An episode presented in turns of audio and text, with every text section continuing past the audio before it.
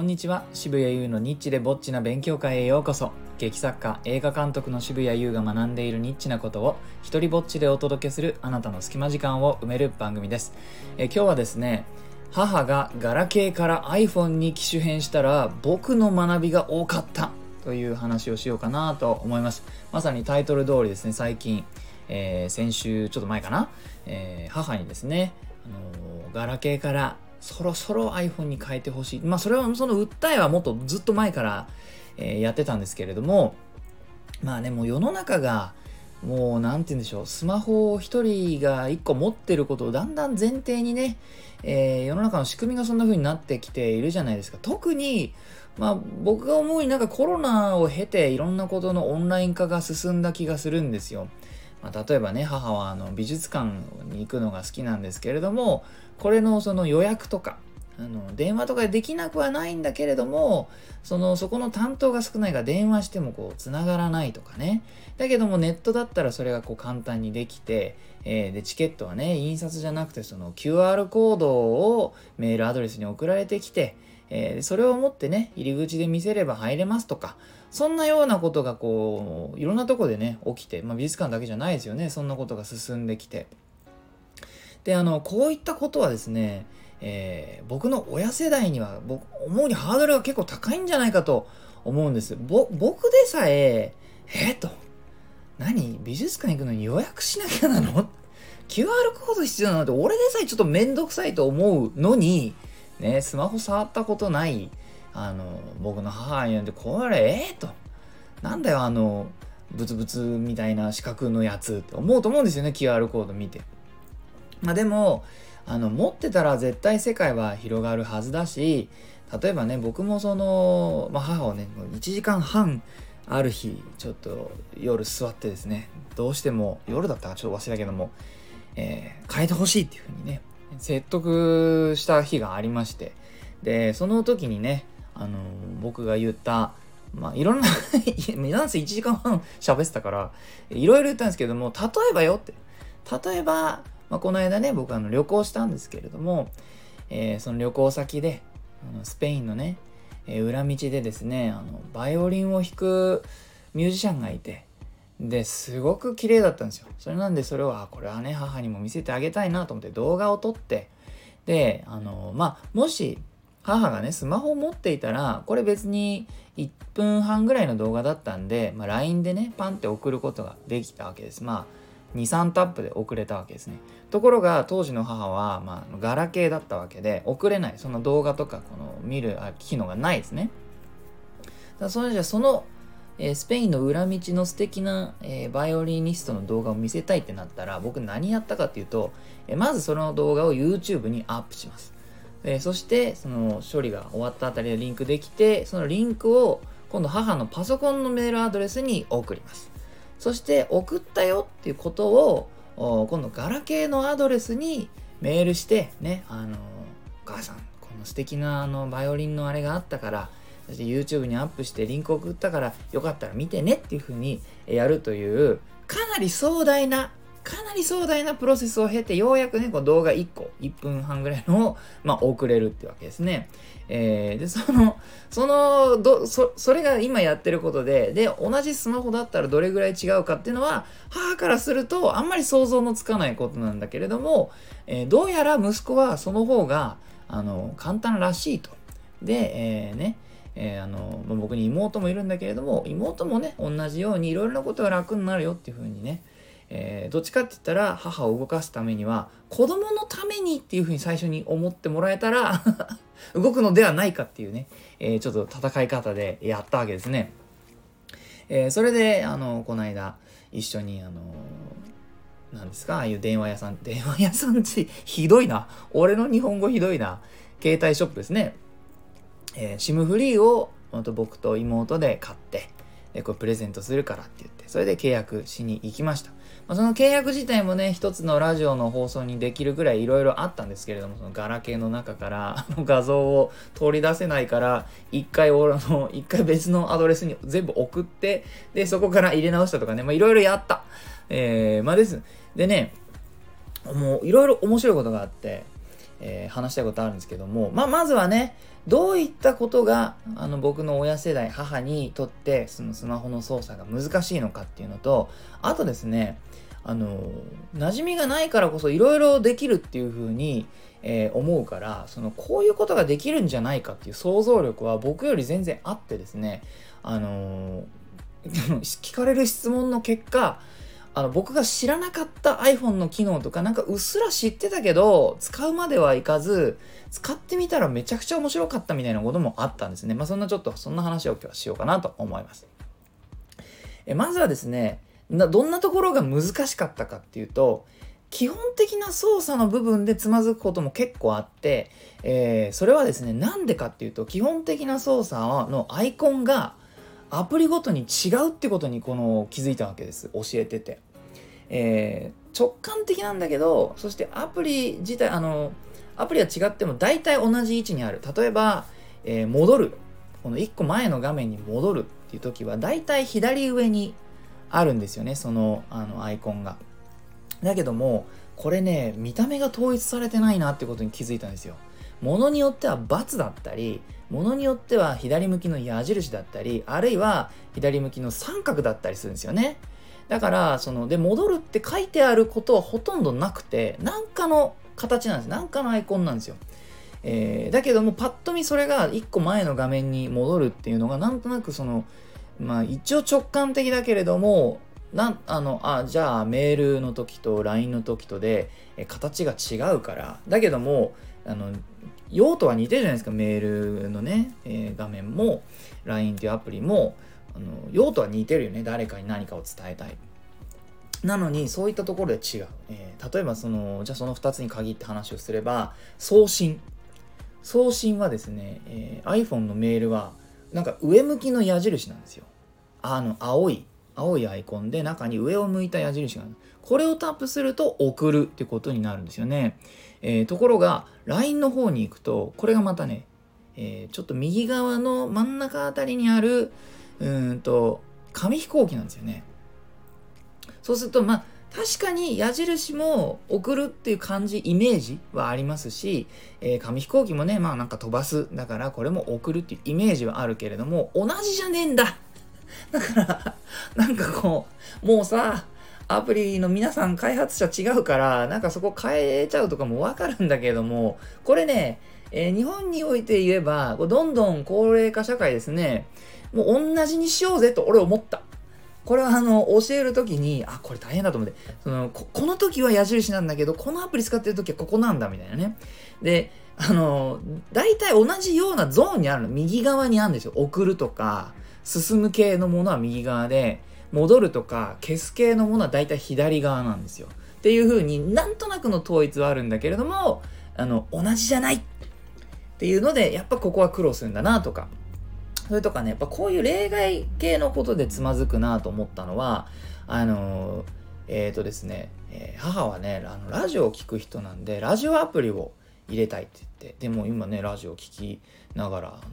いろいろ楽しんでるんですけども素晴らしいもうその吸収が早くて。でラジオアプリはあの閉じてても流れてきますよね。その閉じてっていうか違うアプリを見ていてもラジオアプリのラジオの方は聞こえてくる。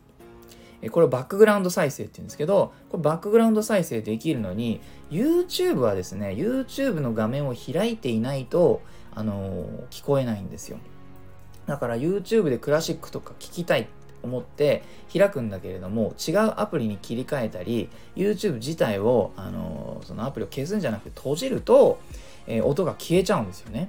でこれってあの YouTube はプレミアムにしないとできないんですよバックグラウンド再生が。えー、なので課金すればできるような能力あの機能が、えー、他では課金しないでもできるあたりがこれもやっぱりややこしいですよね。で用途も似てるあのなんかこう自分がやってる間に聞きたいっていうのに、えー、ラジオも YouTube も、まあ、ある意味似たような使い方できますよね。用途が似てるのにだからなんで YouTube の方はあの切れちゃったんだろう。なんか自分がやっちゃったかなっていうふうに思っちゃうわけですね。この辺もなんか落とし穴みたいな感じかなっていう気がしました。もちろん説明するとわかるんだけれどもまあ疑問に思ってそれはそうだよなっていう、えー、ところでした。それとかねあの母にねいろいろ吸収が早いんでね Siri を教えてみたんですね。これ、レベル高くないですか？音声入力とか Siri とかね、えー、やれたら楽しいんじゃないかと思って。で、音声入力の精度高いじゃないですか。まあ感動してましたね。その、例えば、えっ、と、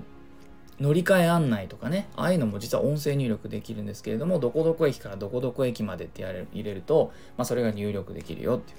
で、あの、サファリの検索とかも、えっ、ー、と、音声入力でね、入れられるじゃないですか。それをやってんで、あ、覚えて。えー、で、あ、じゃあ Siri も教えようと思って、今度 Siri を教えると、いろんなことが、まあ、できるよ。タイマーとかね、とかっつって。えそうするとですね、今度、Siri とサファリの検索とかが一瞬頭の中でごっちゃになっちゃうことが出てくるわけですよね。なので、えサファリの検索の音声入力のところを開いているんだけれども、そこで Siri っぽいことができるっていうふうに思うわけです。スマホ逆にすごいから、できるんじゃないかって思っても全然不思議じゃないですよね。なので、サファリの検索の音声入力のとこタップした後に、YouTube でショパンを聴かせてっていうふうに言ったんですよ、母が。いや、レベル高いレベル高い !iPhone の使い方のレベルが高いそしておしゃれえー、なので、Siri だったら、えー、できるんですけれども、サファリじゃできないよっていう説明を今度僕がする必要があって、えーとね、つってね、ここなかなか難しい。どうして Siri ではできて、サファリではできないのかってなかなか難しいですね。えー、でもね、あのまあ、なのでしばらくは、その検索の方は、まあ、文字でね、えー、入力の方でやるっていうのでいいのかなとは思うんですけれども、まあ、そんな風にねあの想像力使っていろんな新しい使い方をあのやろうとしてる姿勢とか本当素晴らしくて。でこの流れでですねあのなんか興味であまりにもその面白いらしくねなんか寝る直前までいじってるんですけどその興味でいろいろいじって僕の知らないことをだんだん発見するようになってきてですね。その早速俺を超え始めてるっていう。例えばですね僕はあのラジオを、えー、聞くっていう習慣がないからあのー、まあ、スタンド FM でねあの聞いたりはするんですけれども例えば NHK のラジオとか他のチャンネルとか FM とかですね。っていうのは全然僕知らないんですね。であのラジコっていうアプリでこれがもう大体ぜ大体聞けるんですよ。もう無料で。で、あのこれをいじってたら、このラジオってこの自動で切れるタイマーはないのっていう風に聞いてきたんですね。あの、なんでかっていうと、普通の、それまで使っていた、えー、いわゆるラジオの機械ですね。の方では何分、30分で切れるタイマーとかがあるらしいんです。だから同じような機能がないのかっていう風に聞いてきたんですね。で、いや、全然もうラジコいじんの初めてどっかにあるかなと思って探してたら、あってさ、15分、30分、1時間、2時間とかって選べて、えー、タイマー機能でこのラジコが切れるんですね。えー、それでね、あ、そんなのがあるんだとかね。あと、まあ、なん、あの、何かで、えー、画像に何が映っているかを調べられるらしいんだけどっていうふうに言われて、えそうなの？と。でなんかの記事で見たかなとも思ったんですがあの画像に例えば、えーまあ、母はそのあのお花とかね植物をが大好きで、まあ、ちょっと庭にねこう植えたりとかして育てるのが好きなんですけれども、まあ、その関係で、えー、撮った植物のあの画像からですねそれが何であるかっていうことを画像が教えてくれる iPhone が教えてくれるって機能があって であのこれねよかったら興味ある人やってみてください。本当にできんの。画像の下の方に、まあ、愛っていうね丸の中に愛あの英語のね、えっと、アルファベットの I があってそこにもしね青い星みたいな印がついてたら中に写ってるものを教えて教えられるよっていう意味なんですよ。でタップするとですね、えー、これがあの調べるっていうボタンが出てきてボタンっていうかなんかアイコンあの文字が出てきてでその調べるって押すとなんだか教えてくれるんですこれは何々の植物ですとかで画像の精度によってえっ、ー、と、何の植物までかは言えないけれども、何々かの植物だっていうことまではわかるとかね。その画像の精度によっても、あの、教えられる内容は違うんだけれども、で、僕自分の写真で試してみたら、まあ、この間の旅行でね犬を、見てきたいろんな、まあ、建造物だとか、えー、それとか美術とかですね。えー、あのヨーロッパの美術館ってその絵の写真を好きに撮っていいからその絵をタップするとその時名前僕わからないで撮ってる絵とかもあるんですけれども下にねその青い、えー、あの星印がついてる場合はこれどこどこに所蔵されている誰々が描いたなんていう絵っていうのがもうね出てくんの。いや便利すげえ便利。これあのその時に名前を調べて俺メモとかしたんですよ。あの気に入ったやつとかね。全然それ写真撮って そのそのそこタップするだけでこれタイトルわかるんだと。建物もそう。建物なんかもあのどこどこにある何々っていうのがもう出てくんの。いやびっくりした。あの俺意外と原始人だったと思って。あとねヘルスケアに薬を登録したいとか言い出してそんなことできんのかと。それで ヘルスケアっていうアプリなんか俺もう全然ね、なんかたまに歩数、自分がその日歩いた歩数見るぐらいしか使ってなかったんですけど、薬を登録すると、あの、週にこの曜日に何時に飲んでますってやると、これリマインダーを送ってくれるんですね。で、僕もね、週3回あの飲んでる薬があるんで、それを登録して、これリマインダーが来るかどうか今ちょっとね、あの、試してるとこなんですけども、まあ送ってくれるらしいんで、絶対来るでしょうよ、iPhone ね。優秀だから。とまあ、こんな風にちょっと僕の新しい世界がですね 開けて、あの、僕の想像以上に便利だったっていうことが今母のおかげで発覚していると。であんなに、ね、最近母が言った名言なんですけども、あんなにね、渋っていた私はガラケーでいいのと。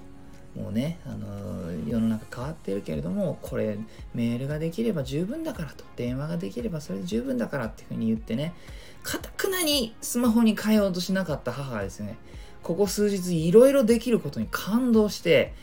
いや、あの、昨日何て言ったかと。もう他の人に勧めたくなっちゃったって言いましたね。はい。そんなところで、えー、今日の放送終わりにしようと思います。えー、いいなと思ったらハートマークをタップしたり、フォローしてください。Twitter もやってるので、よかったらそちらもチェックしてください。このスタイフでも自由に使える、えー、使用許可と上演料不要の日本初の一人芝居コレクション、モノローグ集穴、そして第2弾となる狭間は Amazon で好評発売中です。えまた、生きる力をテーマにした僕の戯曲集、底なしこの大冒険、そして今年の10月にですね、劇団水筒花さんによって上演される狼少年立花、えもこのの2つのね、戯曲が1つの本になった、えー、戯曲集も Amazon で取り扱っているので、えー、よかったらチェックしてみてください。サイン本が欲しいよという方は、えー、僕のオンラインショップ渋々屋っていうのがあります覗いてみてください。すべて概要欄にまとめてあります。では、渋谷優でした。